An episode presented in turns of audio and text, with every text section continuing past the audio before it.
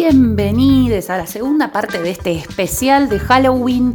Vamos a arrancar desde el día 13 en adelante, pero no sin recordarles que viene Navidad, ya se acerca, se está palpando.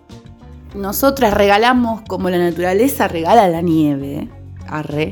Un montón de cosas. Vamos a regalarles un montón de cosas porque estamos contentas, porque subimos nuestras escuchas, porque subimos nuestra llegada a ustedes. Entonces se van a encontrar entonces con un drive desquiciado, lleno de pelis y demás sorpresitas que van a estar disponibles para ustedes durante todo diciembre. Quería decirles eso y seguimos escuchando entonces el delirio de películas de terror que vimos para Halloween. Y recuerden que esto queda acá encallado, cristalizado, fosilizado para que miren las películas de terror cuando quieran. Besos.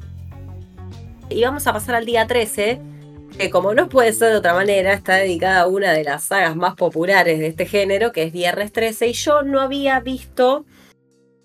Habré visto alguna suelta, pero la realidad y, esto va a tener un remate hacia el final del podcast, yo no soy muy fan del género slasher. Porque eh, me gustan los asesinos un poco más retorcidos que un tipo corriendo que en general nunca termina siendo un loco. Es gente bastante perversa y violenta y hay un trasfondo, pero bueno, digamos que dependiendo de la película se maneja más o menos porque el objetivo del slasher es ver gente corriendo mientras la tajean y está muy bien que sea así la propuesta. Eh, y bueno, la verdad es que la disfruté un montón porque está tan mal actuada que por momentos da risa la película. Aparte hay un jovencísimo Kevin Bacon, dato. Sí. Em, está, es, como que es perfecta porque en su simpleza funciona y se comprende por qué al día de hoy sigue siendo un clasicazo y por qué Jason es un villano icónico al punto de ser revivido 14.000 veces con suerte bastante dispar entre todas esas películas. Eh, hay un video muy lindo de Te lo resumo que hace el recorrido de la saga eh, y está bastante bueno. Y otro sobre la evolución en sí de la saga, o sea, un resumen y una, un análisis. Y bueno, yo lo miré un poquito después porque me quedé manija de saber algunas cosas. Nada, ¿vos la viste, Ro? ¿Cuál es tu, favorita? yo no, vi, no vi, Viernes 13 no. vi ninguna de las de Viernes 13. Em, o al menos no las vi con el compromiso de ver la saga entera, que visto así como algo empezado. Pero me gusta el slasher. A diferencia tuya, soy fan del género. Coincido con que quizás eh, quedó un poco quizás como medio viejo esto de, bueno, es un loco que corre con algo, ¿no? Te corre con una motosierra, con un palo, con un cuchillo, con, con algo. Y, parece que hasta esto de que es el, loco que es que lo hace porque está loco, ¿no? Y quizás el, el, slasher de ahora, vamos a quedar con que decimos slasher, ya fue, si no les gusta, somos de acá, de Argentina, ¿qué va a ser? Eh, el slasher de ahora, me parece que tiene como más rosca que eso. Eh, le, buscan como más, más.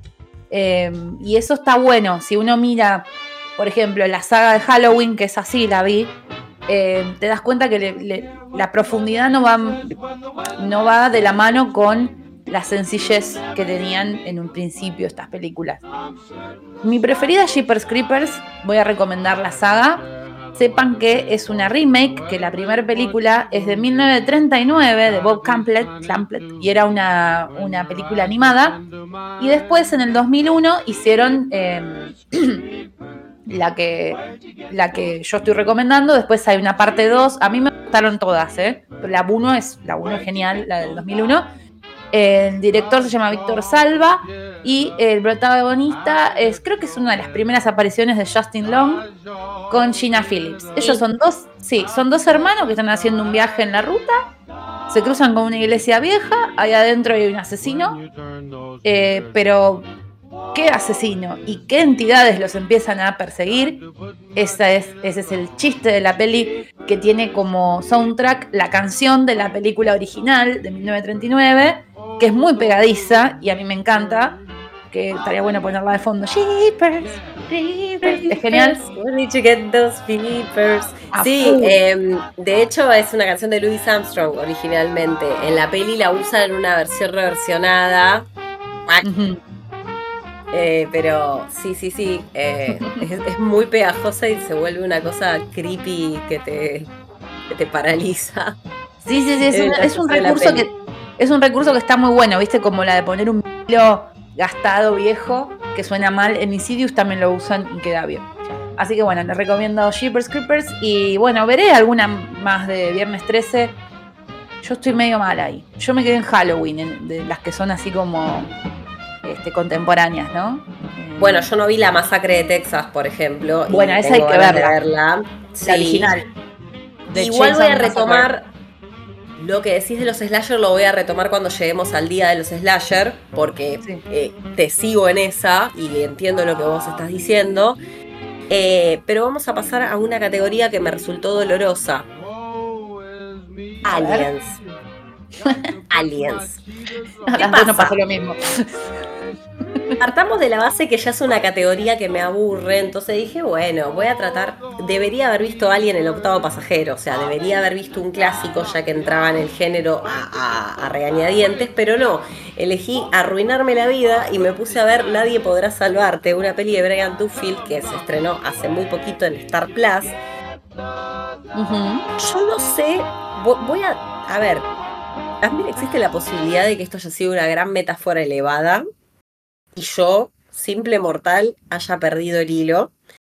Tengo una interpretación de lo que es la película, pero no me terminó de satisfacer. Eh, miedo no me dio ni en pedo, pero ya creo que por el tipo de película no me iba a dar miedo, entonces eh, un poco como que resigné que la iba a mirar desde otro lugar. Y siento que está muy desperdiciada esta chiquita Caitlin Dever, que me gusta mucho cómo actúa. Y el recurso del silencio se usa mejor en A Quiet Place. Em, nada, entiendo por qué lo usan acá, ¿eh? Y cuando vi el final me, me, hizo sentido. Hay algo de las cosas no dichas y las cosas no resueltas y el estar realmente solo, que es no tener con quién hablar y por eso no pronuncias palabra. Eh, mm. Pero yo siento que no, no estaba muy en claro qué es lo que querían hacer y bueno, cocinaron nadie podrá salvarte. Sí, sí, a, mí me, resultó eh, tediosa, pero a ver, por alguna razón creo que puedo entender a la gente que le haya gustado una peli así, porque mm, es bastante novedoso el recurso de que no haya diálogos en una película con alguien. También al mismo tiempo el tema de del habla y del lenguaje de los aliens es algo que se suele tocar en este cine, ¿no? Pienso en Arrivals, ¿no? En cómo se comunica el, alien, ¿no? Eh, el idioma alienígena. Pero, mm, qué sé yo, al final me pareció... Ese es el problema, no, quiero decir nada, porque si no soy la persona que lea los finales, ¿no? No, por eso, hay que ser muy general en la apreciación. Me parece que que el final es, muy pretencioso al lado del desarrollo. Porque el desarrollo al final es alienígenas persiguiendo a una chica que no habla. Es eso. Son distintas situaciones en torno a esa, a esa motivación. Ella se escapa de los aliens que invaden la Tierra. Y, el final no sé, no, bueno, nada. La verdad es que, como dijimos con Lucía en algún otro capítulo, creo no sé qué se tomó la gente que decía que está tan buena, qué sé yo, eh, gente que con la de que confiamos el criterio, de golpe empezó a tirarle flores y no estaba tan buena, ¿viste? Así que bueno. Bueno, es muy loco como, cada uno conecta con las pelis desde lugares tan distintos, ¿no? Sí, sí, de, vuelta te digo, puedo entender a la gente que le gusta igual, porque no es una basura la película, pero bueno, tampoco es algo aterrador ni nada por el estilo como la vendieron. Después, yo sí elegí acá en categoría alienígenas eh, una película que a mí me dio mucho miedo en su momento, pero que eh, si la vuelvo a ver no me va a pasar lo mismo, porque ya está. Yo ya, ya sé que lo que estoy viendo no es real. Eh, y entra también medio mockumentary. Entonces es como que medio mato dos categorías acá. Alienígenas y mockumentary. Es una película que se llama El Cuarto Tipo. ¿La conoces? No. es una película em, con protagonista a Mila Jovovich. Viste que Mila Jovovich no tiene muchas pelis em, por fuera de Resident Evil. Es como que ella se la comió esa saga. No hay mucho. Eso y, El quinto elemento. Claro, el quinto elemento, ¿viste? Es como que no. El cuarto tipo, el quinto elemento, Mila Jovovich tenía. Tiene más como los numeritos. Está intentando, decir, está intentando decirnos algo. Capaz, no sé. Em, la dirige un director que es de descendencia africana, llamado Latunde Osuna, Osun Sami, que dirigió la serie eh, Under the Dome y eh, una de las pelis de Star Trek. Mirá, a mí la película me volvió loca, pero porque me gustan mucho las historias de abducciones. Y el formato este de eh, te muestro las cintas encontradas de una, de una psicóloga que está teniendo encuentros del cuarto tipo con sus pacientes, que al mismo tiempo son abducidos o fueron abducidos, a mí me dio mucho miedo. Además hay mucho de esto que se había puesto de moda en los 2000 con la peli esa voces del más allá y todo eso, que es de escuchar la cinta, viste que se mueven los cositos de la cinta con la imagen arriba. Entonces yo cuando la vi la primera vez no sabía que era un documental. O sea, yo pensaba que eran imágenes reales y me cagué toda. Pero la re disfruté y yo creo que siempre cuando las películas de alienígenas tienen abducciones, suma un montón de puntos a lo que es el efecto de terror. Cuando es el alienígena hinchando las pelotas, para mí solamente Shyamalan lo pudo haber manejado bien eso, como es el caso de Señales. Así que bueno, nada. Ya les recomendé esa peli que eh, es muy para pasar el rato. Esta, el cuarto tipo, la película de 2004. Así que, no, 2009, perdón, 2009. Bien. Sigue. Excelente, ya. Sí.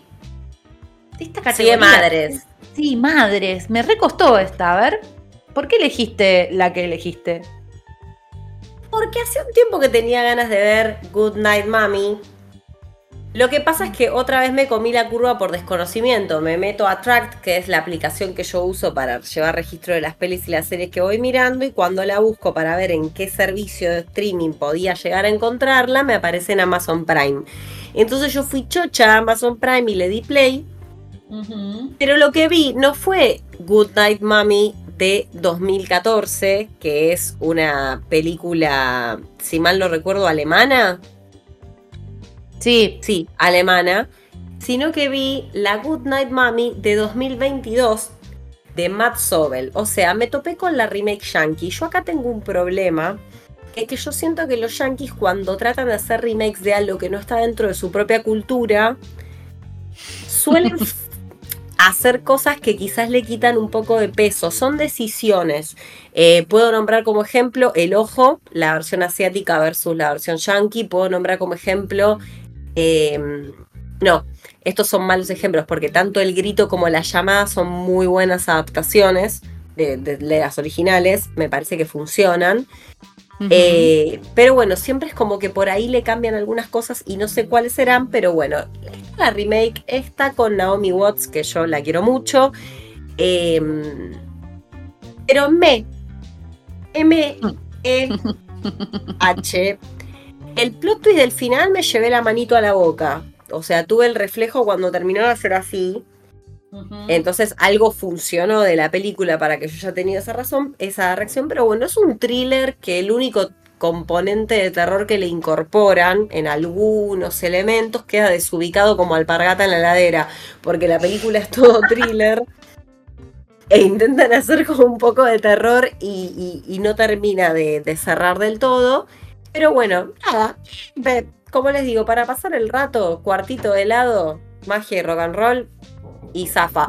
Pero vos, vos elegiste a la madre más aterradora de todas. Sí, la quise elegir para homenajearla. Eh, y nada, me acordaba con, esta Good Night Mommy también de cuando salió esa peli Déjame entrar, la de los vampiros. Fantástica. Y la adaptación que hicieron con, con Chloe Moretz, creo, es, es mala. Muy mala, no le agarraron la onda. No, ni no. palo. No, tiene nada que ver con, la original que es espectacular. La, original, déjame entrar, es sueca, me parece una locura. Sí, sí, sí. No chequeé igual Good Night Mommy de qué país es, si es nórdica o por ahí anda, son rubios. No, eh, alemán, alemán. Alemán, alemán. Bueno, yo elegí Carrie, la original, la de 1976, porque tiene su remake. Y la madre es, eh, la, interpreta la actriz Piper Laurie, que ha sido también una musa linchiana y, y, creo que a esta altura, si siguen escuchándonos, es porque les gusta mucho el terror y deben conocer la historia de Carrie y la deben haber visto. Pero creo que es un ícono de madre terrorífica, eh, es un ícono de terror cristiano, volviendo a eso. Madre castradora. ¿Viste la madre, la madre del terror cristiano que, está en camisón y que usa la máquina de coser y que no te deja salir? ¿Viste? Medio como. Me hace acordar también a, las vírgenes suicidas, ¿no? Esa cosa como de castrar a la niña eh, y de que sea muy inocente. Y bueno, Carrie es una película que eh, además, si existe un terror feminista, debe ser una de las más importantes, eh, porque habla, o sea, una película que es de, los 70, que te pone la menstruación en, un, en una primera secuencia fílmica en la apertura, es un montón. Era muy, muy importante que este tipo de discursos estuvieran en cine Em, y que se hablara también de em, del, bullying y qué sé yo. Brian De Palma además es un tipo que hace todo bien, ¿no? He visto películas de, Brian De Palma, creo que vi casi toda su filmografía y, creo que supo manejar con mucha cintura una historia ante todo dirigida a la feminidad y, y a la vez con un argumento terrorífico como, eh, como el de Carrie, ¿no? Esto de, una chica con poderes telequinéticos, eh, incomprendida, eh, bueno, que padece bullying, ridiculizada, con una escena icónica, es aquella escena del balde de, de sangre de cerdo que cae encima de ella, y su madre completamente enloquecida y enfurecida que a su vez Lynch también la ha homenajeado en su corazón salvaje, con la madre de Laura Dern, toda tapada en rojo, ha homenajeado a Piper Laurie también como la madre castradora que es en Carrie. Así que bueno, si no la viste todavía, Carrie, la original, y te viste el bodrio esa de, la remake que hizo también, creo que la hizo Chloe Moretz. me parece que, tiene el, ranking de, remakes más pedorras que existen, la pobre. Sí, no, no, no. Sí. Chloe, sí, Chloe Moretz en 2013 la hizo, pobrecita. Bueno, si viste ese bodrio, tomátela de ahí. Por más que Julian Moore hace muy bien el Rory, el, el original es mucho mejor, el, el principal.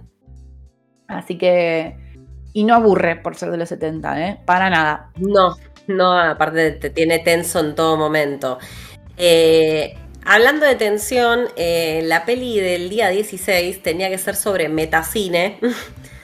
Eh, básicamente que las pelis estén incorporadas a la, trama eh, de alguna manera. Y en este caso la peli que yo vi se llama Sensor, que que forma parte de la programación de Mar del Plata. y es una peli que cuenta la historia de una mujer que trabaja de censurar cintas escabrosas, gore, ¿no?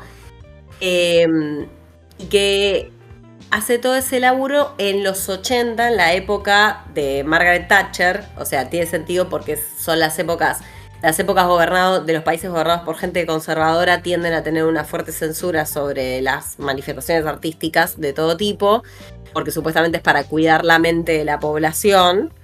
Eh, y esta peli lo que tiene es que, bueno, ella se topa con una cinta en la que ve a una actriz que sospecha que puede llegar a ser, en una de estas pelis así más, más gore, una actriz que sospecha que puede llegar a ser su hermana, perdida hace varios años. Nada, es, eh, es una peli que está centrada en eso, es bastante falopa, no, no les voy a mentir, pero eh, el desarrollo del personaje me parece que queda muy bien hecho, muy claro eh, y es muy disfrutable, es británica. Es, un, es un lindo rato. Es cortita, aparte, dura una hora veinte, una cosa así. Bueno, viste que el terror británico o, las películas británicas en general siempre son como, no sé, uno la pasa bien, no sé qué tienen que... el elemento falopa no está.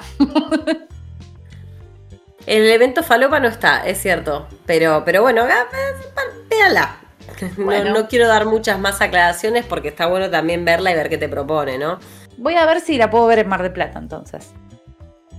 ¿Por qué no? ¿Cómo no? Bueno, yo estuve disputada entre 8 milímetros y Tesis, porque son dos películas donde el cine está dentro del cine. Eh, y terminé eligiendo 8 milímetros al final. Te mentí, Marsh. Eh, iba a hablar de Tesis, pero la verdad es que Tesis es una película que no me gusta mucho. Por más que lo banco a Menábar, por más que me encanta el cine de terror español, yo me quedo con 8 milímetros. Necesito hablar de una película olvidada del año 99, dirigida por el enorme Joel Schumacher, que si no lo ubican es aquel de 3 y, y demás pelis, eh, protagonizada por mi marido Nicolas Cage y Joaquin Phoenix, nada más y nada menos. Y además está James Galdolfini, o sea, fanáticos y fanáticas de Los Sopranos, sepan que acá lo pueden ver. La película em, tiene como... Yo no podría decir que es en sí una película de terror, pero es terror humano. Y a mí es algo que me pone muy mal que exista, em, porque la peli aborda el snuff. Para los que no saben, el snuff es un mm. género de cine em, hiperrealista a veces cuando se hace en ficción y si no es sencillamente cinta casera eh, ilegal de gente torturando personas, em, violaciones brutales y demás cosas. O sea, lo que encuentran en la Deep Web y toda la gente trastornada que consume ese género se le llama así, snuff. Entonces, la peli va de eh, descubrir, desentrañar una red de snuff y todo lo que uno mira en la, en la peli genera mucho terror humano. Y cómo se conmueve el personaje de, Tom Wells, que es el detective privado, el detective turbio que, encarna Nicolas Cage, es muy interesante cómo lo resuelve. Em, y creo que em, cómo él se va envuelto en el sórdido mundo de estas películas es el elemento tétrico. Y bueno, hay que decirlo también, hay una gran parte del cine de terror que se basa en las torturas. Em, acá en pedacitos no puso ninguna categoría, pero hay mucho cine de tortura en el terror. Y creo que esta encajaría también con eso y con el metacine. así que bueno, nada, nada más que recomendarles un clásico, una película noir, de terror noir. Así que bueno, véanla. Nicolas Cage no decepciona, obviamente, y menos Joaquin Phoenix y Gandalf. A mí me cuesta bastante lo que tiene que ver con el snuff, pero bueno. Uf, acá no es, no es morboso igual, ¿eh? no es morboso, es muy sutil todo. Bueno, pero, pero es interesante. Hay algunas pelis que ya sabes que, son para pasarla mal visualmente, ¿no? que te van a doler un poco los ojos, pero bueno. Eh, hay otra categoría que es vacaciones. eh, yo me también, o sea, van a escuchar varias veces que no cumplí del todo con la consigna. El caso es que me pintó ver Evil Dead, pero no la Evil Dead original. Me pintó ver la Evil Dead de 2013 porque me gustó mucho el trailer eh, y porque está una, esta chiquita que es la protagonista de una serie que se llama Zoe's Extraordinary Playlist nosotras todavía no tuvimos oportunidad, o, creo que en algún momento la mencionamos muy por encima, bueno, Shane, Levi. Em, y es la historia de un hermano y su novia, el hermano de esta chica de Shane Levi y la novia y dos amigos la llevan a una cabaña retirada en el bosque porque la piba está pasando por un problema de adicción. Y ahí uno de los personajes más pelotudos de la historia del cine de terror contemporáneo, porque el, cine de terror existe por la estupidez humana. O sea, si vos te fijas, los desencadenantes de las pelis de terror siempre suele ser la estupidez humana en alguna de sus formas. Y es el típico boludo que encuentra en un sótano bastante escabroso un libro con un montón de palabras que claramente son latín o sus derivados y decide que lo tiene que leer en voz alta. ¿Viste? Cuando vos decís, ah, no hubo sinapsis mediante. Y eso se desata en una hora de un cine bastante gore eh, y, de posesión. La pasás re bien. Yo la verdad que la pasé re bien. Es más, creo que durante este desafío también me adapté mucho más al gore que antes. Como que lo puedo tolerar de otra manera, como que lo puedo ver más desde el lugar de qué bien logrado está el artificio. O desde lo más exploitation, que es como tanta sangre va a salir para, ¿viste? Eh, que, es, que es un poco la cosa que me hace tolerar históricamente el gore en Tarantino. Porque yo entro muy en el código comiquero que él usa para, para, el, para el gore pero bueno, la verdad que la pasé muy bien y. Y arpa, quiero ver el clásico. Entiendo que, son, se ven bastante distintos, por lo menos. Son muy divertidas las de Evil Dead. Yo la que vi este año, Evil Dead Rise, eh, me divirtió un montón. O sea, son divertidas. Es un universo divertido Evil Dead. Eh, también la serie es muy divertida. Eh, yo, por el lado vacaciones, que ese es el, el tópico, y hablando de Gore, también pude tolerarlo al gore y la verdad que no sé cómo, porque cuando llegué al final de esta película estaba muy mal psicológicamente. Ah. Voy a recomendar quizás una de las que más me gustó este año dentro del género, que es Pick No Evil, una película danesa también. ¿Cómo están los, los chicos, los nórdicos? Chiques, los nórdicos son espectaculares haciendo cine de terror. Son buenísimos, hay que decirlo. Lo son, em, son la gente, gente que te pone muy, muy incómoda. Todo el tiempo. Todo el tiempo te hace padecer. Sí, ¿cómo lo hizo? O sea, son buenísimos. O sea, pienso en Telma, pienso en, en Déjame entrar. Ahora, bueno, en también en Los Inocentes, no Los Inocentes, la que dijiste vos, otra. Eh, bueno, y ahora esta que estoy recomendándoles, Speak No Evil, que no conocía al creador, a Christian eh, que también es, o sea, es el guionista y es el director, junto con el que parece su hermano, un Mads eh, ¿Qué película esta? Eh? Me, me, destruyó. Son 97 minutos de destrucción, 97 minutos que directamente critican a una costumbre eh, de la sociedad aparentemente toda, toda la sociedad nórdica debe entrar Dinamarca, Suecia y Noruega, e incluso Holanda, porque creo que todo pasa en Holanda, si no me equivoco. Sí, en Holanda. Y justo arrancan vacaciones, o sea, son dos familias que se conocen en Italia en vacaciones y está todo bien, y una de las familias invita a la otra a pasar un fin de semana que puede... ¿Qué sería lo peor que podría pasar? Sí, estoy citando la película. Y eh, bueno, la familia danesa se va a Holanda, la familia danesa tiene una nena y eh, los de la familia danesa tienen un nene y el nene no habla. Ahí empieza el tema. Eh, por ahí va, empiezan las cuestiones raritas e incómodas constantemente. Pero esta crítica que tan elegantemente y terriblemente y, eh, centralmente hace la peli, que es la de, loco, si te pasa algo tenés que decir, lo que te pasa. Así de simple. Cortala con los modales. Cortala con. Esto es una crítica muy fuerte a la sociedad. Yo creo que ellos tienen maestría para criticar, autocriticarse. Lo vi en Triángulo de Tristeza, lo vi en The Square, lo vi en Drunk también, que son todas películas comerciales que estoy diciendo, eh, no de terror, donde se autocritican desde las costumbres sociales que tienen ellos, los códigos sociales que tienen. En Drunk es el tema de cómo escabian. En, Triángulo de Tristeza es el tema de la riqueza, ¿no? Y, de ser un, ordinario, ¿no? Lujo es vulgaridad. En The Square es el esnovismo. Y acá es el modal por el modal, ¿no? Ser extremadamente educado y correcto. ¿A dónde te lleva? Así que mírenla. Mierda. tétrica. Pero increíble. Eh, eh, es tétrica, eh, te deja muy mal, es, cierto. O sea, no te deja bien. Es una película que estás incómodo en todo momento. O sea, no, estás en paz nunca. Y la resolución es de una crueldad que te perfora el alma. Pero eh, pará, porque te banca mucho, te banca mucho el colchón de comedia negra también. Sí, coincido, sí. El colchón de comedia negra, que es muy nórdico, te, va como acompañando para que vos de alguna manera aguantes ese final. vos llegás y aguantás. Vos no estás viéndolo, ya lo estás aguantando. Así que bueno. Sí, sí, Sí, qué, es verdad. Qué gran película. Qué gran película. La verdad que me, pareció majestuosa. Majestuosa. Los recursos, los actores.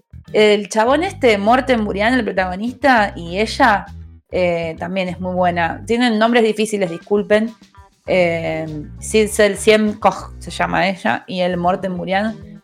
Y después está el chabón que los invita, eh, se llama Fedia. El chabón, ese chabón es un capo total.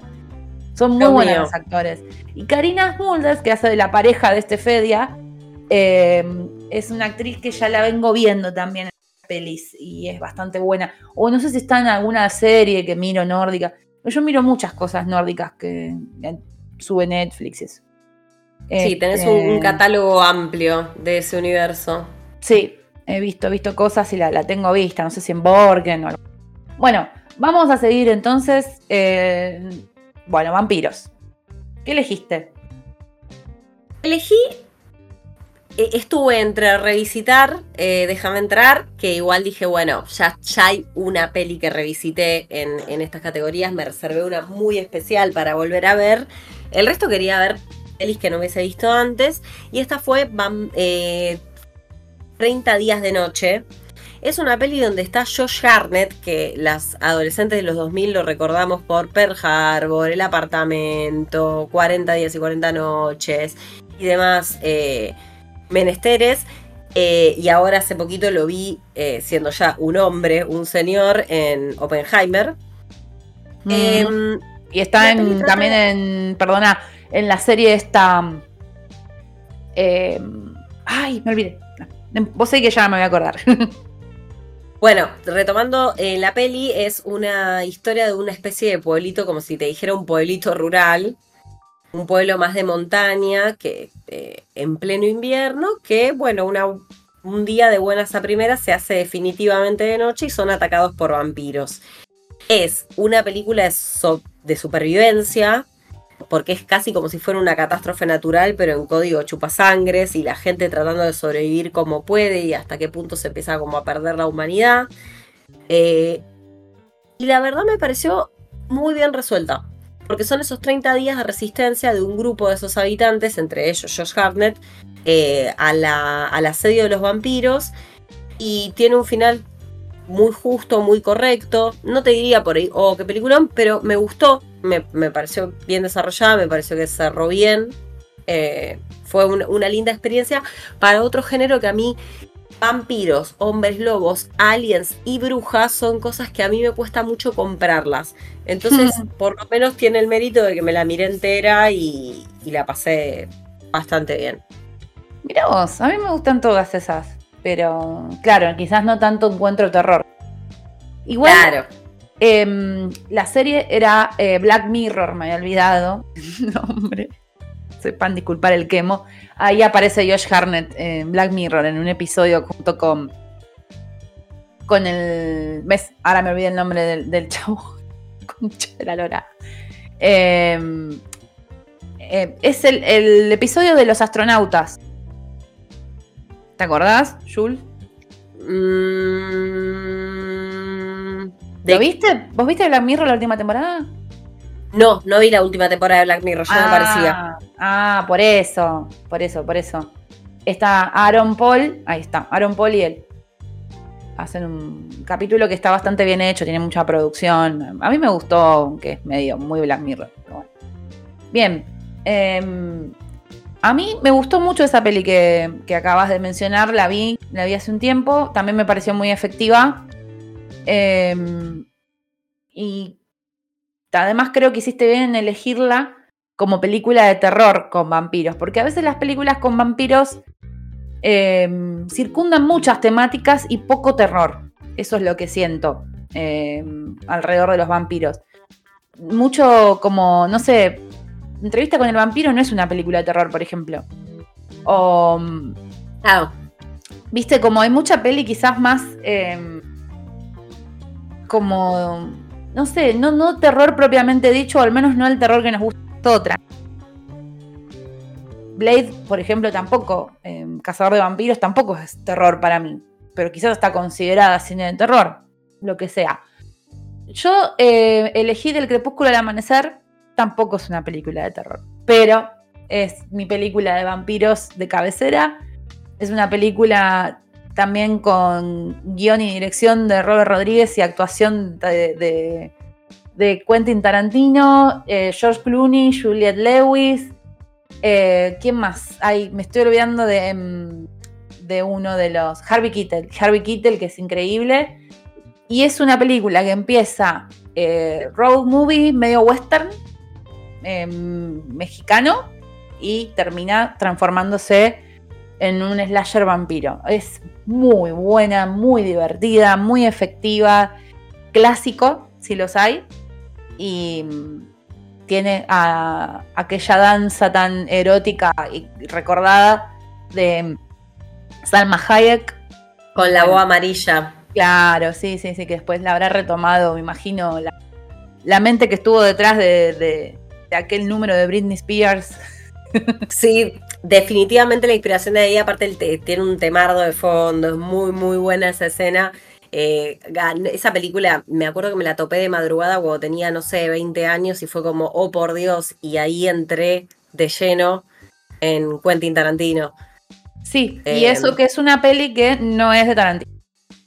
No, pero ya me el Guión, el guion es de Tarantino y la dirección es de Robert Rodríguez.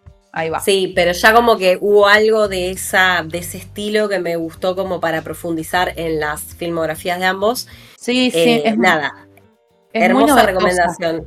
Sí, es muy noventosa, muy bueno el soundtrack. Y es, tiene esa cosa, en los 90 hubo un boom de matar vampiros que vino con, con Blade y había unas películas muy falopa Em, que ahora, ahora ya te voy a decir cómo se llaman, pero que eran todas como matemos vampiros con a estacazos. Y, ese boom eh, creo que colapsó con un poco con la parodia que le hizo acá eh, del Crepúsculo del Amanecer. Este, bueno, ¿qué nos queda? Ah, es una excelente peli. Eh, sí, que nosotros ahora tendríamos Lobos, otra vez una categoría que no me gusta y por eso quizás fue la que fui relegando hasta llegar a este punto. Bien. Bueno, Lobos. Eh, no, fue una de las que relegué cuando vi que no llegaba, para ser honesta, porque justamente no tengo ningún tipo de atracción a, ese, a, ese, a esa temática. Pero vos trajiste una recomendación para suplir esa carencia, ¿no es cierto? Es una mierda la que recomiendo, pero bueno, a mí me divierte mucho, es La marca de la bestia, que es una de esas películas que están en los archivos secretos de Cristina Ricci. es muy mala. Eh, pero sí, sí, sí, de verdad, no van a poder creerlo. Van a decir, posta, me están recomendando que vea esto, Rosario. Bueno, sí. ¿Saben por qué? Porque em, es una peli donde aparece un, un hombre lobo como si fuese em, dentro del universo de, Scream. O sea, los personajes y la falopa que van a ver parece con un hombre lobo. Es muy divertida. El hombre lobo es la cosa más fea que van a ver. Y, está bueno ver el periodo en el que, en el que fantasmeó Cristina Ricci. Porque Cristina Ricci quedó muy de culto, pero tuvo un momento en el que se hundió en el Averno. Y esta película es de, esa, de esa fase de ella. Ya les digo el año porque yo anoté ahí el, nombre. Ah, encima la dirige Wes Craven la película. Es como, what the fucking fuck. Pero. Mm, Me mató la Cristina Ricci en la Averno. Pero es que esto, ella en un momento estuvo muy abajo y yo me pregunto todavía por qué. Em, porque. Mm, no sé qué pasó. También me acuerdo que había hecho esa película, pero ¿Te acordás que ella tenía como nariz de chancho? Tuvo, tuvo, una, tuvo que salir de ahí ella, no sé qué pasó. Viste que a veces que pasa. Este, ah, mira, está Jesse Eisenberg, ser de las primeras apariciones de Jesse. Joshua Jackson. Joshua Jackson, Papuchis. Y es de 2005. Así que nada, es re divertida, pero el problema son los efectos. Está muy mal, muy mal calificada por eso. Eh, no hay manera de que te aburra una película con un lobo que se mete en Los Ángeles a, hacer mierda a gente y matar gente. Pero mm, los efectos y cómo lo resuelven es lo gracioso. Es eh, ya no sabemos ni qué día vimos. Es una peli en blanco y negro. Y esta vez dije, voy a aprovechar de ver cine argentino. Estoy hablando de Historia del Oculto, una película de Christian Post que es de 2020, de principio de 2020. Y es una película que está, que si bien es reciente, está hecha como si estuvieran los 90, una cosa así. Y además es blanco y negro. Es espectacular la película. Eh, me parece que además está grabada en tiempo real y eso es parte del juego porque habla del programa de TV que sale ahí, los acontecimientos que suceden en torno a ese programa de TV. Y tiene un contenido político. Eh, nada, Argentina, Argentina siempre garpa porque tenemos excelentes realizadores en este país.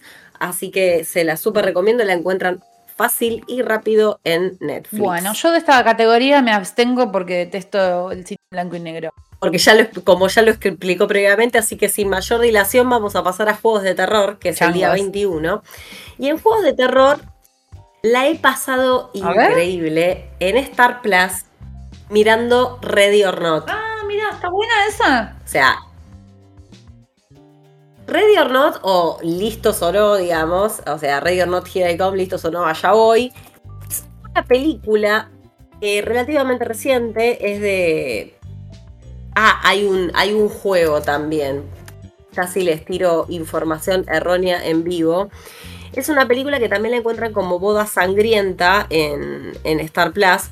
No concuerdo con la elección de ese título protagonizada por Samara Weaving, está con Adam Brody, que es uno de, mis grandes amores históricos. Andy McDowell está también en esta peli, dato, dato menor. Sí, está muy bien. Y es una peli que básicamente cuenta la historia de una chica que se casa con un tipo de familia rica, bastante excéntrica, y la noche de bodas eh, la familia le invita a sacar una carta, que es evidentemente un juego, por, lo que le cuentan, que hacen todos los integrantes, la gente que se va a incorporar a la familia, los prometidos, los nuevos novios, las parejas de, de la gente de la familia. Y lo que sabemos es que hay una carta que si te toca se complica un poco.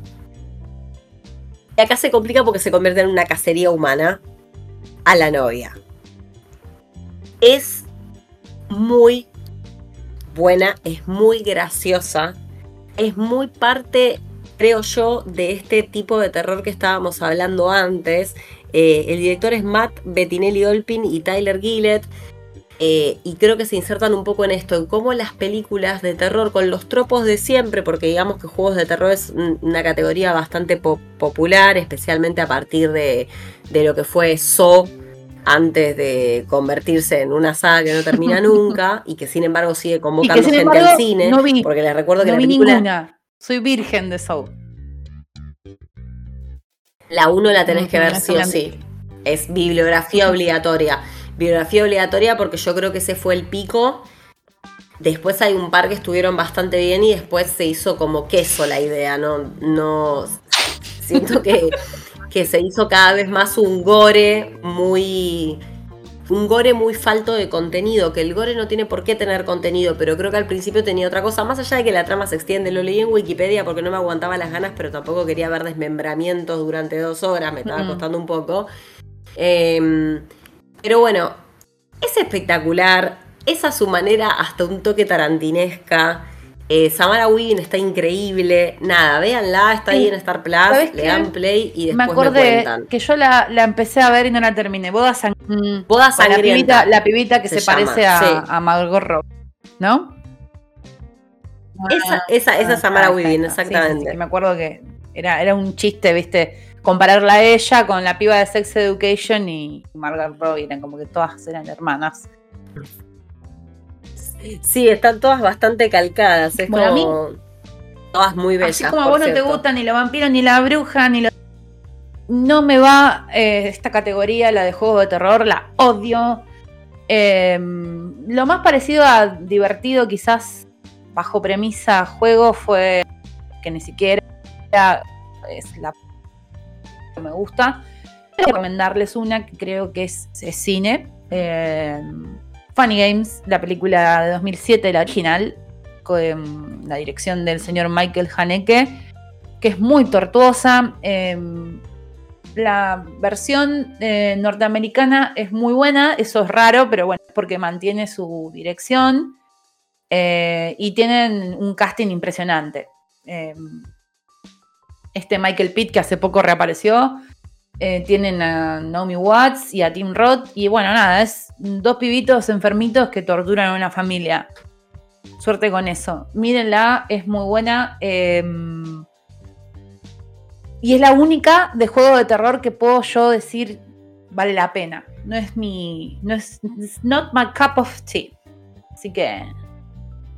A mí me gusta, me gusta bastante los juegos de terror. Es, una de las categorías que creo que más he consumido a lo largo de mi vida, con suerte dispar. Eh, pero esta la quiero ver hace un montón, Funny Games, así que la tengo en el radar para cuando pueda tolerarla estomagalmente. y, y después ahora tenemos también otra categoría a la que no llegué, pero que vos justamente me habías recomendado, me habías puesto en la mano la película para que viera, que es La casa bajo el agua. Sí. Em, que, esta es una película que me sorprendió gratamente. Está en Netflix. Em, sinceramente, nunca creí que iba a tener tanto efecto una película filmada bajo el agua de terror. o sea, tanto buen efecto, ¿no? Em, tiene una parejita heterosexual protagonista, un pibe que es insoportable, que influencer infumable, y una chica. Em, arranca con un, mucho uso de GoPro, viste esas, esas cámaras así como con mucha definición y en el movimiento, y con un gran paisaje terrenal y después un gran paisaje acuático. Ya empezamos por ahí. Es muy lindo el paisaje acuático, está muy bien capturado y básicamente son ellos entrando a una, a una casa abandonada. Em, en un lago, se enteran como de un rumor de que algo raro hay en ese lago, se meten y hay una... Y en la casa hay em, objetos extraños. Esto que dijimos más temprano, el tema de la adrenalina de los recursos y de la novedad en los recursos de terror, en esta peli lo van a encontrar. Porque es muy difícil y muy creativo el desafío de hacerte asustar con cosas que flotan. O sea, eh, imagínense aparte lo difícil que habrá sido, la cantidad de planos que tienen que haber hecho, lo que habrán gastado en, en este, tanques de, oxígeno para, rodar. Está íntegramente filmada en el agua prácticamente. O sea, es una película que el 80% está hecha con gente nadando y, y actuando y usando recursos de actuación bajo el agua. Así que ya solo por cómo está hecha e interpretada vale la pena verla. Y además a mí me dio miedo. O sea, no el bof que domie, pero tiene, tiene su. Sí, sí, tiene sus cosas. Em, es bastante desesperante. Imagínense que em, descubrí, yo que encima no sé nadar, descubrí que me dan bastante pánico las escenas que tienen que ver con ahogarse. O sea, bueno, y quedarse sin oxígeno. Hay mucho recursito de suspense también, así que la recomiendo un montón. La peli la encuentran en Netflix. Em, el título original es de Deep House. Está producida por Francia, eso es medio raro. Este, pero hablan en inglés. igual la pueden ver si quieren en castellano, porque esta película lo que importa es lo que pasa, no lo que dicen.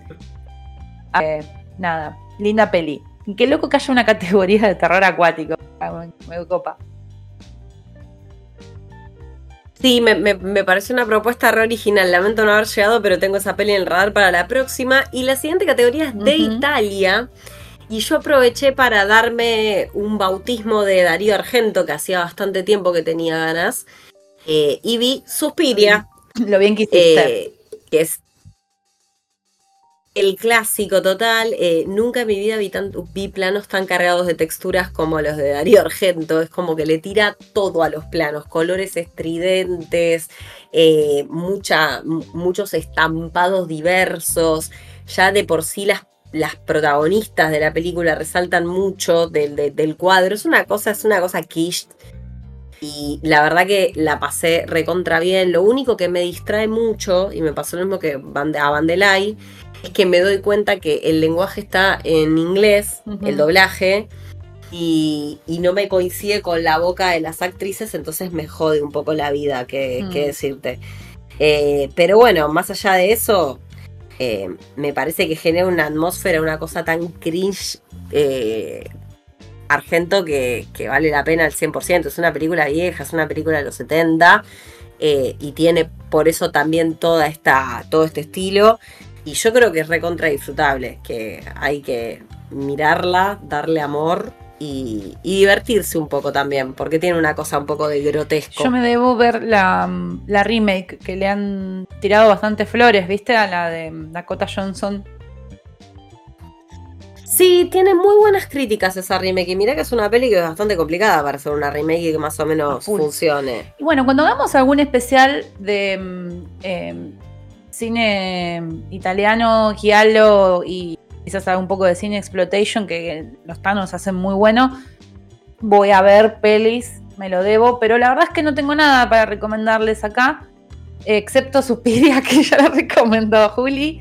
Así que vamos a pasar a la siguiente categoría que es nada más ni nada menos que sectas y cultos. Me encanta. Me gusta mucho. Yo la paso muy mal. Yo la paso muy mal. Muy mal con las películas de sectas y cultos. De hecho, una anécdota particular. Una vez se me ocurrió ponerme a ver eh, The Invitation. Uh. La invitación. Qué lindo. Eh, la crisis existencial que tuve después de esa película fue total y para colmo no tuve mejor idea que verla con mi suegra de aquel entonces. Eh, la verdad es que la pasé muy feo porque quizás este es el tipo de, terror que a mí me genera una incomodidad muy grande porque es la de, las derivas de la mente humana.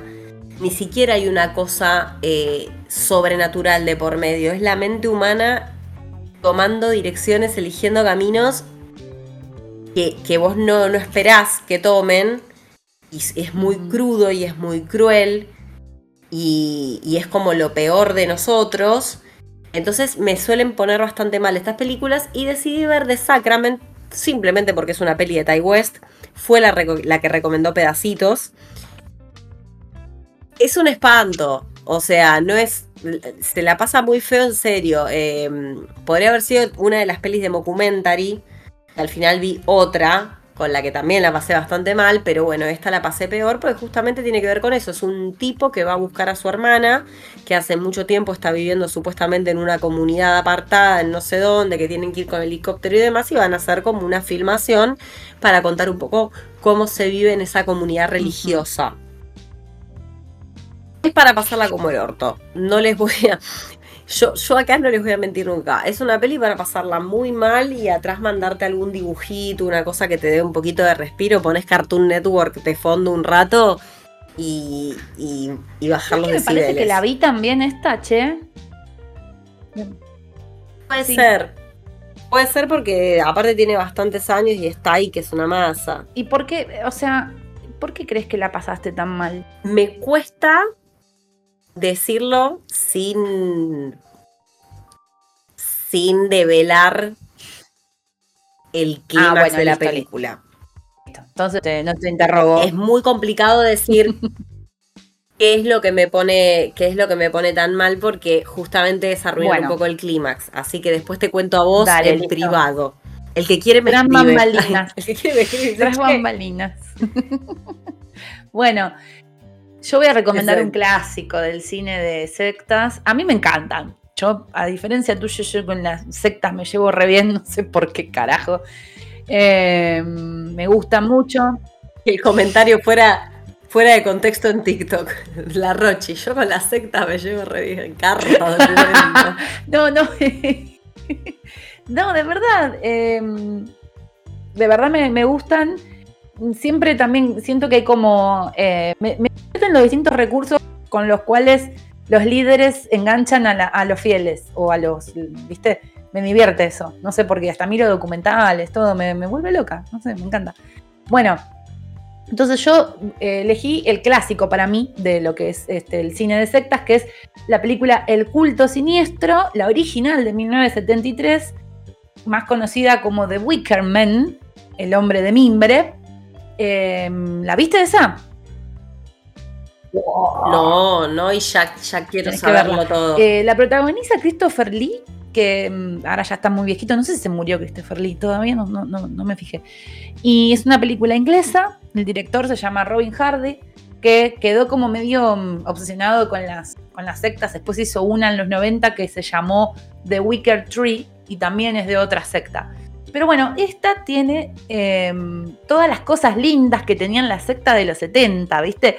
Como las minitas con las, con las este, em, vinchas con flores y los vestiditos así como sueltos y que se meten en los laguitos y se mojan los vestiditos y todo parece lindo, onda, ¿cómo se llama la de Ari Aster?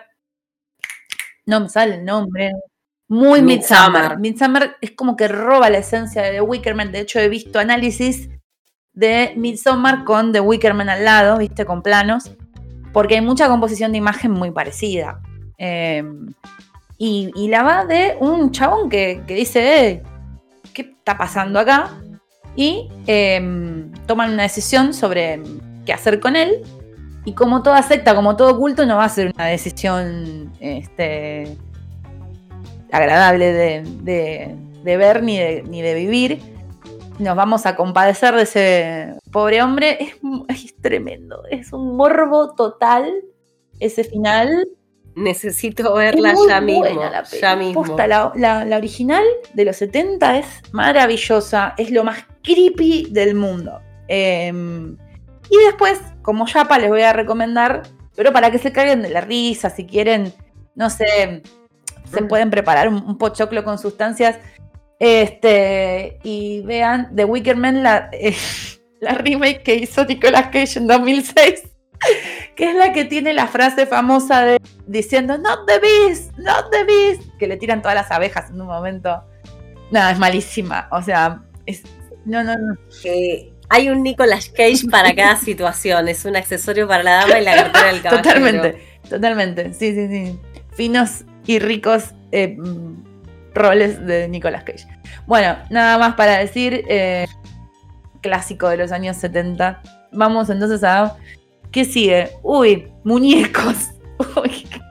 ¿qué, viste al final? Muñecos te la debo. Te la debo porque intenté ver Dead, eh, Silence y no me fue posible, así que te permito con total libertad hablar de Willis Wonderland. También es de Nicolas Cage. parece que Parece el, segundo capítulo del especial de Nicolás. Este Lo que pasa es que no llegué. Yo quería ver Five Nights at Freddy's, que está ahora en cartel, y no llegué a verla. Y les voy a recomendar Willis Wonderland, que es una película 9, pero por Nicolas Cage, que la vio poca gente porque es muy independiente.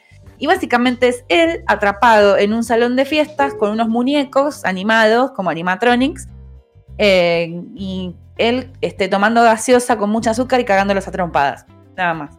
Y es, es, todo lo que hay que ver. Está bien, es divertida y, Ya de por sí sola mejor que pinta mejor que Five Nights at Freddy's, por lo menos por lo que ha dicho la crítica hasta el momento. Es que sí, sí, no, no pinta bien esa Five Nights at Freddy's, pero yo la quiero ver.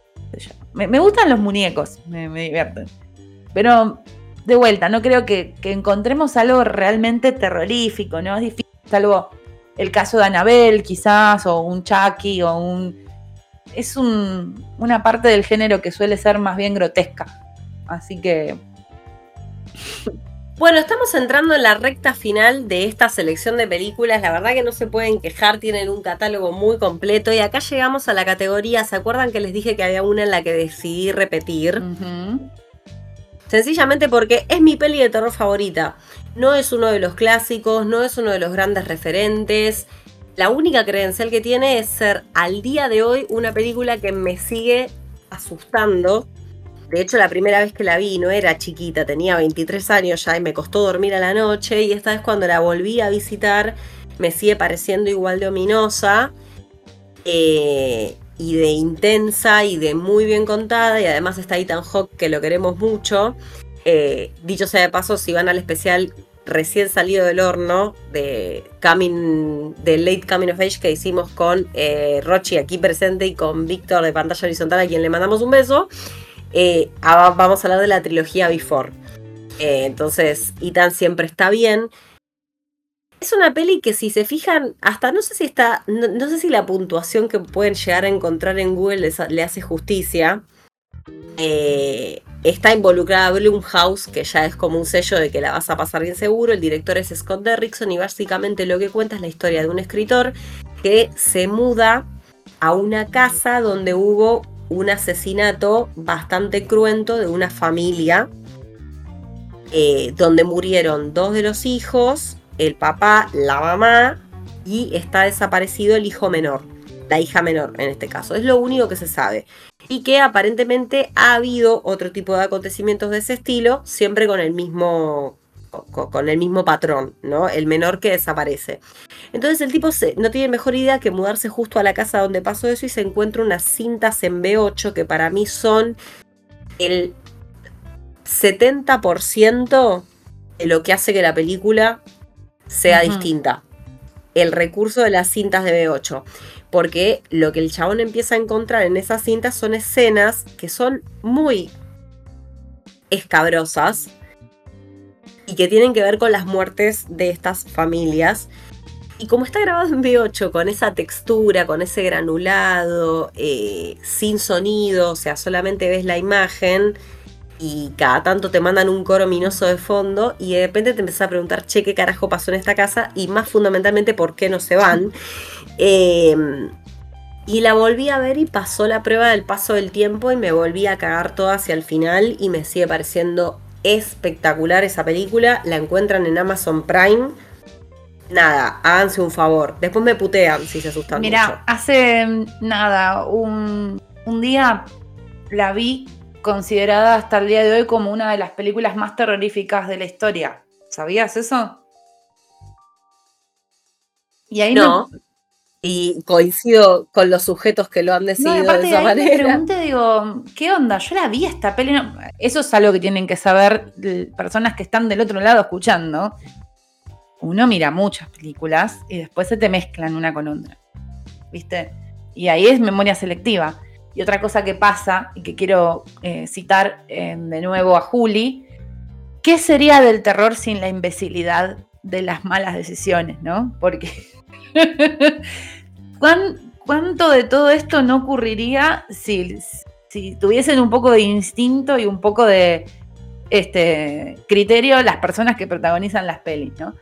Eh, por eso, en la categoría de niños, vos elegiste una de Ethan, doble Ethan Hawke, porque yo le voy a recomendar una peli que estuvo mucho tiempo en el cine, que gustó mucho y que seguro en cualquier momento lanza su segunda parte, que es El teléfono negro, película de 2021, em, dirigida por Scott Derrison, em, que va de un secuestrador asesino de niños de vuelta a Blumhouse Productions, haciendo lo suyo.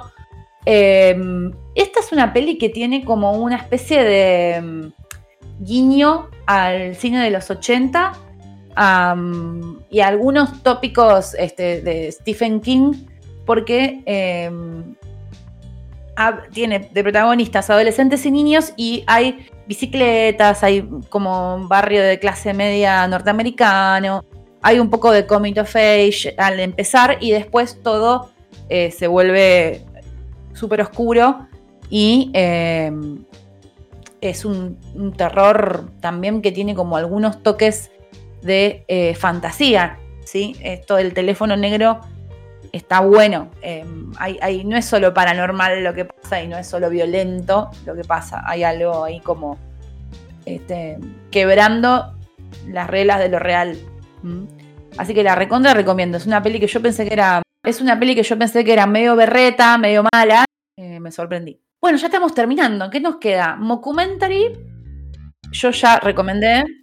Mocumentary ya recomendaste, podía ser Mocumentary Found Footage, era esa la, propuesta del día 27. Y vi Hell House LLC, una peli a la que llego porque el jueves pasado Navaja Crimen hizo su columna en Blender, que está brillante, como en todas las columnas y contenidos que hace Navaja, que realmente me parece un pibe que cranea las cosas y las analiza desde un punto de vista muy original y muy divertido.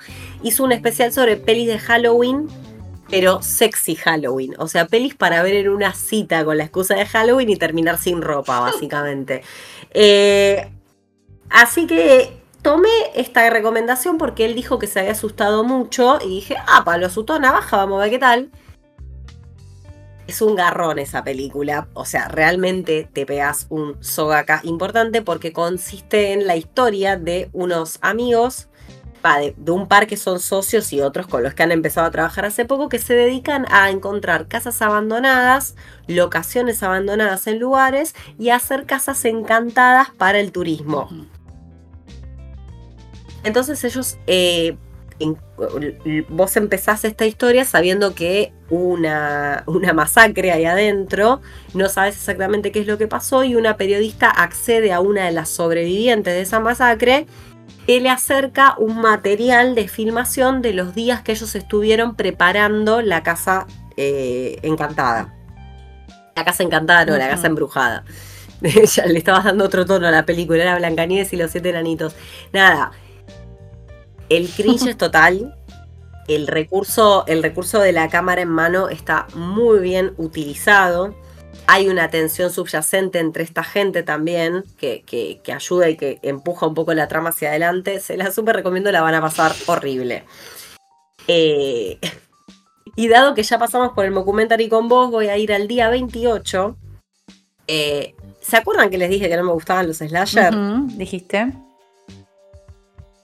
Bueno, a partir de lo de viernes 13 y de alguna que otra experiencia que ya he tenido en el último tiempo, empecé a cambiar un poco mi visión y empecé a pactar con el slasher y decir, voy a entrar en tu juego, voy a entrar en tu promesa. Tu promesa es que voy a ver sangre, tripas y gente muriendo de formas de escasa a intensamente originales y este es el caso de Terrifier, una película de Amazon Prime que está protagonizada por uno de los payasos más horrorosos que he visto en mi vida, una de las personas de payasos más espantosas, más aterradoras que he visto en mi vida.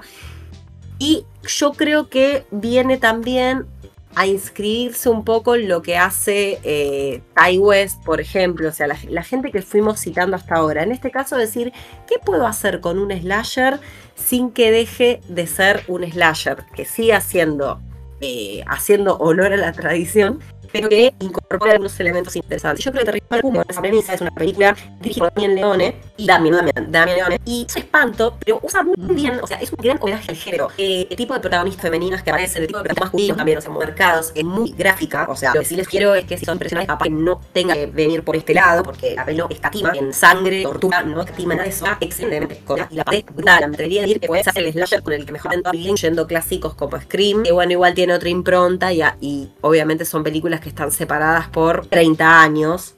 Va, no, no 30 años, 20 años, pero bueno, es un, es, un, montón de tiempo, es un tiempo considerable. Eh, ¿es original de Amazon esta? No. Está en Amazon, pero es original. No, está en Amazon. Quiero verla. es es sencillamente espectacular y va a volver a tener una intervención adentro de, este, de, estas categorías, pero te, doy la pauta para ver los extraños, para hablar de los extraños que ya la habíamos anticipado un poco. No, igual ahora me quedé con ganas de, ver. Yo había estado googleándola porque, obviamente, ¿no? Nosotras, ustedes tienen que saber que nos sentamos y, y escribimos, ¿no? Vamos midiendo a una a la otra para no repetirnos. Y yo la googleé y esto del payaso me había hecho mucho ruido visual. Era como, uff, qué feo este, esta cosa. Eh, mucho, mucho maquillaje feo, mucho poro, mucha cosa. Bueno, la voy a ver, Terrifier. Eh, no sé extraño. ¿Qué película que te hace mal? Mal, mal. Eh, medio de la era. Es, de la era de, de, Funny Games, porque es al año siguiente, en el 2008. Es una peli protagonizada por Liv Tyler, que la quiero un montón, sobre todo después de verla en The Leftovers. Eh, y el resto del casting, la verdad es que son todos actores que cayeron en desgracia y no son, no son reconocidos. Pero eh, acá tienen un montón de eh, lo que yo le digo terror humano, ¿no? Que el terror que puede pasar, el terror realista. y que es lo que todos tenemos miedo que nos pase, de estar encerrados en nuestra casa y que vengan a, a hincharnos las pelotas, a torturarnos, a, rompernos los vidrios, a encerrarnos, y sobre todo eh, con este look, que es la cara con, una este, bolsa de tela, tapada con una bolsa de tela, que, genera muchísimo terror. Eh, lo que tiene de bueno la peli es que es cortita, o sea, apenas una hora 25, pero suficiente para que, para que vos tengas este, una, experiencia del horror eh, compleja. No tiene un gore que salpica, eh, es puro suspense ante todo y con silencios que dan cagazo, con... para mí es un clásico de, este como de esta vertiente del terror de la, familia tortura, ¿no? Eh, qué sé yo. Hay gente que me dice que se aburre con esta película, no me porque se, no sé, quizás porque vivimos en un país con inseguridad, no sé. este, no sé, pero me, puedo recontra meter en la piel de, de Liv Tyler en esta película. Así que recomendadísima, clásico de la primera década del 2000. Y ya estamos terminando. Nos queda. A ver, uh, esta era complicada. Antología. Antología. Volvía. bueno, justamente, Antología también está dentro de Terrifier. Y a mm. la vez es muy comodín esta película porque también podría calificar como que pasa en la noche de Halloween, igual que todas las pelis que están metidas dentro de lo que es Terrifier. O sea, toda la premisa es que es la noche de Halloween, así que voy a usar un poco ese rain check para justificar eh, la película a la que no llegué. Esta peli se llama All Hallows Eve, que la van a encontrar en Amazon Prime como el Terrifier el origen, Sí. Eh, les debo sinceramente buscar si está planteado como una precuela. O sea, por los propios creadores. Pero yo creo que, funciona muy bien. Eh, eh, es una peli de 2013, de hecho. Es la, bueno, sí, es una precuela de Terrify, de Terrify básicamente, pero no sé si narra el origen. Creo que le pusieron el origen porque es una precuela y no necesariamente tiene que ver con el origen del payaso. Pero cuenta la historia de una niñera que está con los pibes en la noche de Halloween, un cliché que de hecho le señala una amiga por teléfono, eso también me gustó, la película juega mucho con el tema de los clichés del género. Y de repente el, el pibito trajo en la bolsa de los caramelos una cinta de video. Alguien le dejó una cinta de video que no dice nada, negra, sin ningún tipo de data, y cuando la ponen resulta que tiene tres historias de terror. Y está el condenado payaso. Y lo mismo, si son impresionables, no les diría que vayan por ahí.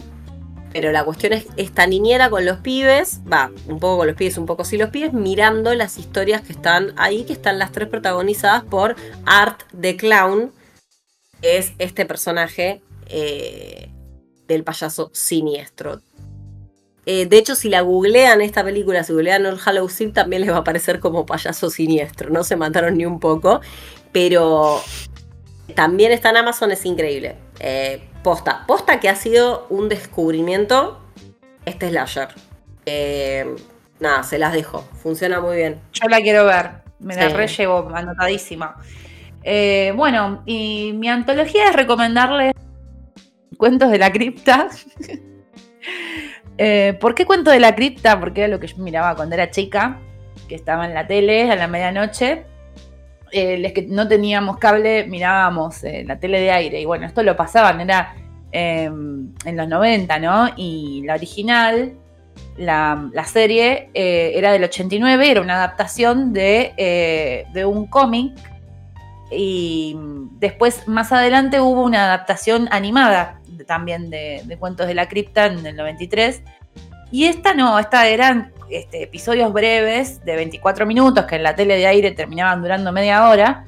Y aparecía de todo el mundo apareció en esta serie. Van a tener, inclusive apareció Brad Pitt, Whoopi Goldberg, Steve Buscemi, mucha gente, mucha gente, Michael Fox, Joe Pesci, Ivan McGregor.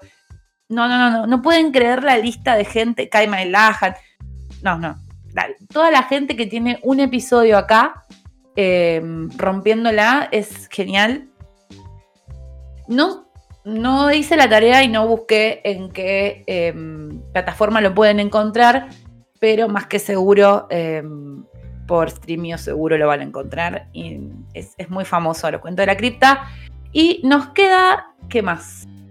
Bueno, para los niños Magic Kids, ¿no? Porque la de cuentos de la cripta animada que mencionaste fue, ah, la pasaba bárbaro con esos capítulos. La verdad, era. Eh, mis primeros acercamientos al, terror fueron como los de casi todos: cuentos de la cripta, eh, escalofríos, le temes a la oscuridad. Mm. Esos tres bastiones, Fox Kids, Magic Kids y Nickelodeon, la sagrada trinidad de los niños de los 90, eh, fue mi introducción al género.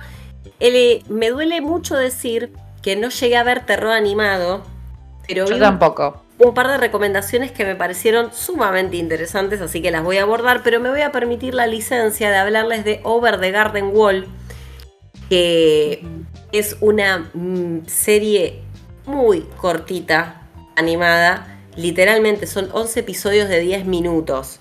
O sea, la ves en un almuerzo cómodo, aunque yo te diría que la veas con tiempo porque es una belleza de animación, es una belleza la música, es excelente la historia y de paso también, si no te, si no te asustás, por lo menos te vas a sentir mal. O sea, va a haber momentos en los que te vas a sentir bastante incómodo como cuando eras chiquito y veías un capítulo de Coraje el Pedro Cobarde, el perro cobarde y te quedabas medio rari. Bueno, una cosa así es maravillosa, el soundtrack es una cosa de locos. Véanla, es muy corta. Eh, vale la pena hacer el intento. Bueno, dale. la verdad que me, orienta, porque yo con el tema de es el animación. ahí me quedé en Pampa y la Vía. Este, no, no, no se me ocurría nada, excepto algunos especiales de Halloween de los Simpsons. No es malísimo. Dije, che, no, no doy nada. Em, así que bueno, la última categoría que nos queda eh, es algo que pasa en la noche de Halloween. Y yo puse Sleepy Hollow. ¿Vos pusiste alguna? Eh, yo tampoco llegué a la noche de Halloween, por eso me usé All Hallows Eve y las de Terrifier de Comodín pero tengo muchas ganas y probablemente lo haga en la semana de ver la primera Halloween, porque ya que arranqué con Jason, me gustaría también darle una oportunidad a, Mike Myers y, creo que es una buena... De hecho, eh, haciendo balance, ya que estamos en el cierre, me gustó casi todo lo que vi, o sea que estoy muy contenta porque es un cine que me gusta y eh, o sea, son 31 películas, son un montón de películas y casi todo lo que vi me gustó. Eh, casi todo lo que vi me gustó y de eso que me gustó, casi todo me voló la cabeza y superó mis expectativas. Entonces digo, che, qué suerte que tuve con las elecciones, pero especialmente disfruté de ver los clásicos, de ver esas pelis que por ahí nunca me había dado la oportunidad de mirar y entender un poco los orígenes, las bases de un género que de hecho, a ver, El bebé Rosemary es una de mis películas de terror favoritas. Si tuviera, cuando vuelva a repetir el desafío de 31 pedacitos de terror el año que viene, por ahí esa sea la que vean clásicos porque me sigue pareciendo una genialidad. Em, y creo que me, me, moví por todo el espectro, del terror más noventoso, 2000 al terror este más reciente que estuvimos hablando, al terror clásico. Y qué experiencia hermosa. Así que le voy a dar una oportunidad a Mike Myers para ver si cierro con broche de oro 31 días de pelis a todo, a todo vapor. Eh, y todas las que recomendaste vos encima. No, sí, además a full eh, que, te abras un poco más a, las experiencias de slasher, porque Halloween es una buena manera de entrar bien al... Halloween la 1 es, es cine, a full. Em, no puedo decir que las últimas de la saga estén muy buenas, pero es, eh, vale la pena igual de meterse. Y yo recomendé Sleepy Hollow. A mí me costó no recomendarles ahora Cadabra. Eh, o sea, Pocus, la 1. es, mi, es mi peli preferida que, pasa en la noche de Halloween, pero es una comedia. Eh, entonces, Sleepy Hollow, que es una de las pelis de Tim Burton que más me gustan, porque yo no soy muy Tim Burton. Eh, quedó un poco como también olvidada porque ya tiene como 20 años, pero hay un gran Johnny Depp, hay una gran Cristina Ricci antes de que se vaya a la metro, metropolitana. Em, la verdad es que es una peli que tiene em, muchísimos recursos. Acá le pusieron la, leyenda del jinete sin cabeza. em, que es a su vez una historia clásica tradicional de la cultura anglosajona, esta historia de tipo este que, que andaba con la cabeza cortada. De hecho, hay películas eh, animadas con la misma historia, es, una linda, es un es nice tale.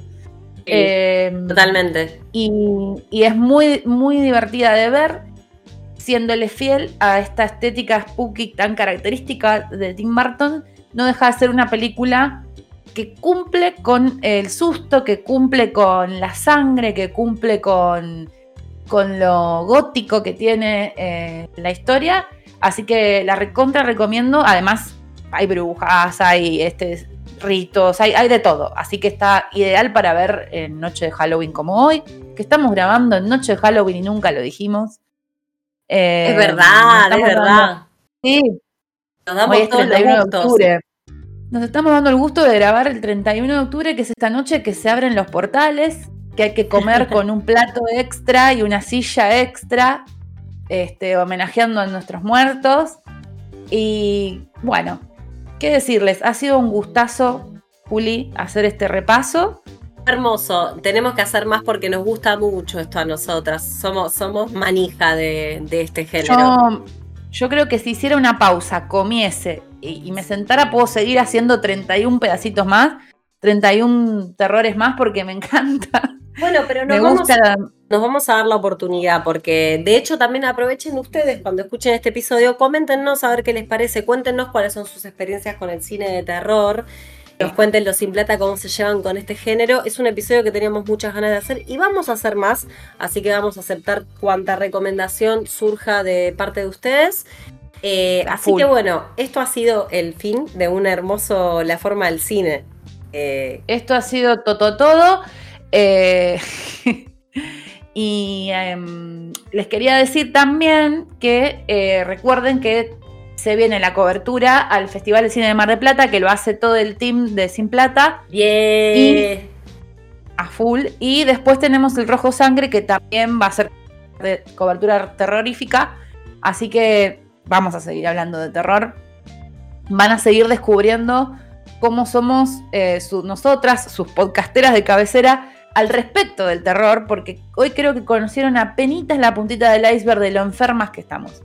Definitivamente. Así que, Juli, te mando un beso enorme. Muchas gracias por, por ah. haberte copado y haber traído esta premisa, esta propuesta. Le quiero agradecer también a Carlita de Pedacitos de Terror, que le conté que íbamos a hacer un podcast y reaccionó muy amorosamente como suele ella tratar a su comunidad. Así que gracias eh, también por, por esta idea, por toda la gente que se fue sumando en distintas redes y toda la gente seguidora de Pedacitos, de cuyas historias saqué muchas de las cosas que vi acá. Así que gracias totales a esa gran comunidad. Eh, recuerden que nosotras somos Simple Taniforma, Bandera y Series. Soy la Rochi, Cata de Series y quien les habla Monita con Navaja. Y como siempre les decimos, vuelvan prontos.